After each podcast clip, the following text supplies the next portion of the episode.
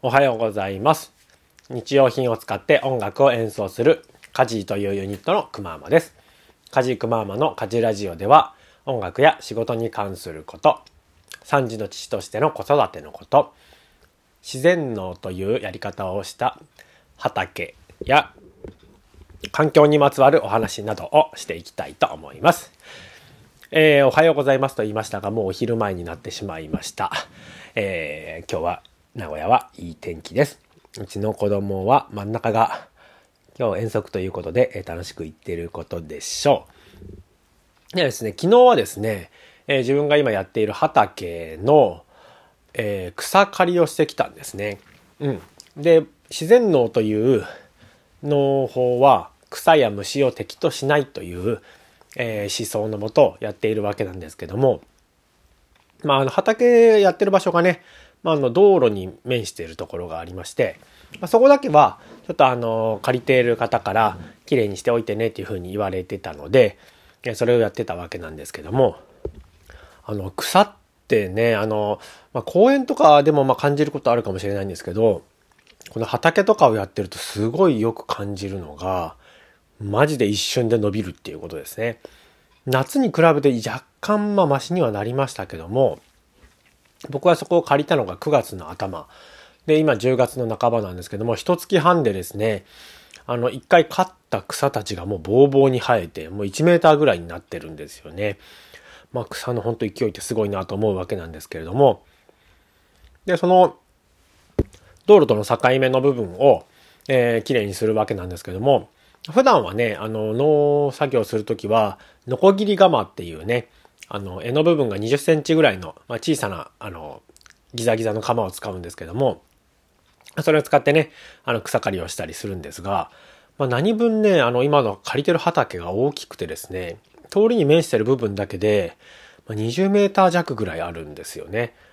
で、その、その、と、手、なんていうんですかね、土手みたいな部分を、手でそれで飼ってるとまあちょっと大変なもんですからどうしようかなって結構考えたんですけども。うん。まああの案の一つとしてはあの電動草刈り釜。あ草刈り機か。を買うという買うとか借りるとかなんですけども。なるべくちょっとあの電力とかねあの資源に頼らない方法はないのかなみたいなことを考えて。で今回はですね立ち刈り釜というのを買ってみたんですね。まあ、どういうものかっていうと、あの長い2メー2メーターもないか。1.5メーター、いや、2メーターぐらいあるのかなぐらいの柄の部分の先に鎌がついてるというもので、まあ、要するにね、あの、かがまずに、あの、草が枯れるというやつなんですよね。うん。で、まあ、その鎌は、あの、先がギザギザでなくてね、包丁みたいにこう、つるっとなってる刃なんですけれども、それを使って飼ってみることにしました。で、これ飼ってみるとですね、構いい感じで、もうザクザク枯れるんですよね。うん、これは本当にあの、ノコギリ釜でやってたらえらいことになったなと思うわけなんですけども、あの、草刈り機はですね、その過去1回だけ使ったんですよね。その今畑を借りる時にあまりに草ぼうぼうだったんで、あの、貸し、そこを貸してくれたジョーさんっていうね、えー、トヨタの農家さんの人が持ってきてくれて草刈り機を、ね、ちょっともうここまで来ると手作業では辛いから今日は電動草刈り機を使いましょうみたいなので使わせてもらったんですけども結構ね難しいんですよね草刈り機で刈るのって。なんかねザクッととりあえず適当にやったら刈れると思ってたら思ったようにはね切れないんですよね。刈れない。うん。なのでなんかこう要領を得てあの回転方向とねその切る草を刈る方向みたいなのをうまくねマッチングさせないと切れないんですけどもでまあそういうものがあったんですが感覚としてはですねまああの体力とかを考えなければ草刈り立ち刈り我慢の方が早くていいかもしれないっていうことをちょっとね感じましたね。うん、まあもちろん鎌なんでだんだん切れなくなっていくとかあるんですあると思うんですけども結構ザクザク刈れるんですよね。うん。いや、こんなに切れるもんなんだ、みたいなことを思って、まあ、その時にね、あの、鎌、あの、死神が鎌持ってんじゃないですか。で、あれで人の首を刈るみたいなね、あの、よく、ホラーとかで、まあ、あの、ありそうな絵ですけども、いや、なんかその鎌をね、ブンブンブンブン私がその、振り回してた時に、いや、これマジで人間の首とかと飛ばせそうだな、みたいなことをね、思ったんですよ。でもすごいね、切れ味が良くって、ああ、なるほどなと思って、やっぱ絵が長いもんですから遠心力も働いてね、えー、よく切れるんですが、えー、すごかったですね。まあその反動で今日ちょっとなんか腰をブンブンやりすぎて、あのー、若干 腰痛というかひねりすぎたかなみたいな妙な痛みが 若干走ってるわけなんですけれども、えー、そんな一日でした。でね、そう、今日のテーマというのは自然物の良さみたいな話なんですけども、まあこんな当たり前っちゃ当たり前の話なんですけども、改めて考えてみるとですね、まあ要するに、あの自然に帰るか帰らないかっていうそのまあものの違いですよね。うん、もちろん、ま、あの、帰らないというよりかは、帰るまでにどれくらい時間がかかるかとか、帰る時にどれだけその環境を、まあちょっと変えてしまう、まあ汚染するという言い方になるのかな、かっていう部分で、うん、で、まあ今よく言われてるのがプラスチックゴミとかですよね。プラスチックゴミは、まあ、石油からできてて、で、基本的に、あの、すごく分解がされにくいというようなものなんですけれども、まあ、肌やね、まあ、その木とか、もともと自然界に、あの、そのまま存在しているようなものに関しては、まあ、分解も早いと。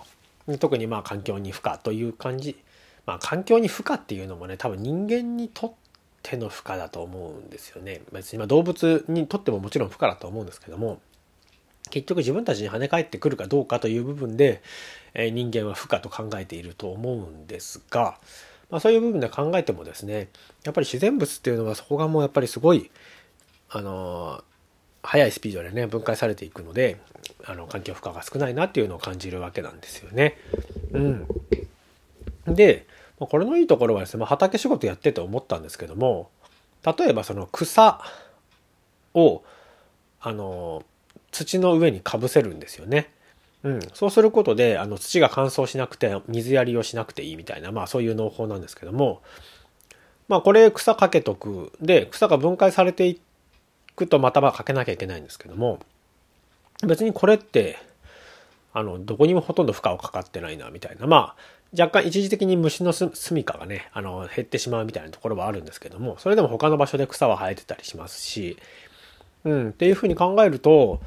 やっぱりなんかその自然のものを使って何かこうものを動かしていくっていうのは、あの、すごい気持ちがいいなっていうふうに思ったんですよね。うん。で例えば紐一つにしても、あの、プラスチックの紐なのか、もしくは麻紐とかのね、自然物でできた紐なのか。で、麻紐とかだとまあねあのもちろん分解に時間かかるとは思うんですけども極論その畑の中にポイッと掘ってもあの分解してくれるじゃないですか。なんかその 最悪掘ってもいいみたいなのはやっぱすごい自然の良さだなみたいな。まあ自然から来たものを自然に返すだけというところで。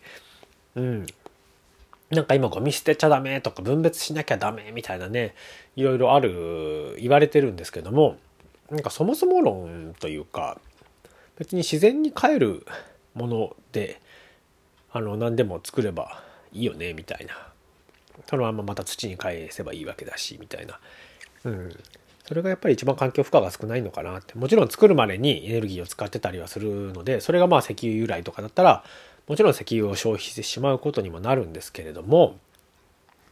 うんやっぱり自然のものっていうのはなんか使ってて気持ちがいいなっていうのを感じましたね。でまあなあの畑やる上であの竹とかを使ったりするんですけどもやっぱり竹もまあそのうち朽ちてくると。でまあ別に朽ちてきたところで朽ちてあの分解されてまた土になってっていう風になっていくで、まあ、循環されていくわけなのでまたそうしたら新しい竹をちょっと拝借してねあの組めばいいだけと。もちろんまああの例えばそ、うん、プラスチックだとまあそれはそれで劣化しますわね。まあ、金属製とかだと劣化が少ないとか、まあ、例えばステンレスで作ったらねもうあの半永久的ではないにしろすごく長い期間使えるとは思うんですがうんまあね竹でまた壊れたらまた新しい竹っていうのがまあね手間としてはかかるんですけどもそれがいいんじゃないかなっていうふうに最近自分は感じたりしていますね。うん、なのでやっぱりその天然資源というかあの地下資源というかねにはあまりちょっと頼らない生活を自分自身はしていきたいなっていうことを改めて感じた次第でした。はい。本当に自然農はねあの生き物たち、えー、まあ、もちろん微生物とかも含めた生き物たちがねあの元気にあのそれぞれ、え共生してるような意味感じがあっているだけでね本当に心地がいいなっていうのを感じますね毎回。今だとまあバッタがねぴょこぴょこぴょこぴょこ飛び回ってますけれども、えー、僕の心は、えそれでおかげさまで癒されております。はい。というわけで、えー、今日はこんな話をしてみました、えー、それでは、え今日ここまで聞いてくれた方ありがとうございます。夜聞いてくれた方は、えお疲れ様でした。では良い一日をお過ごしください。バイバイ。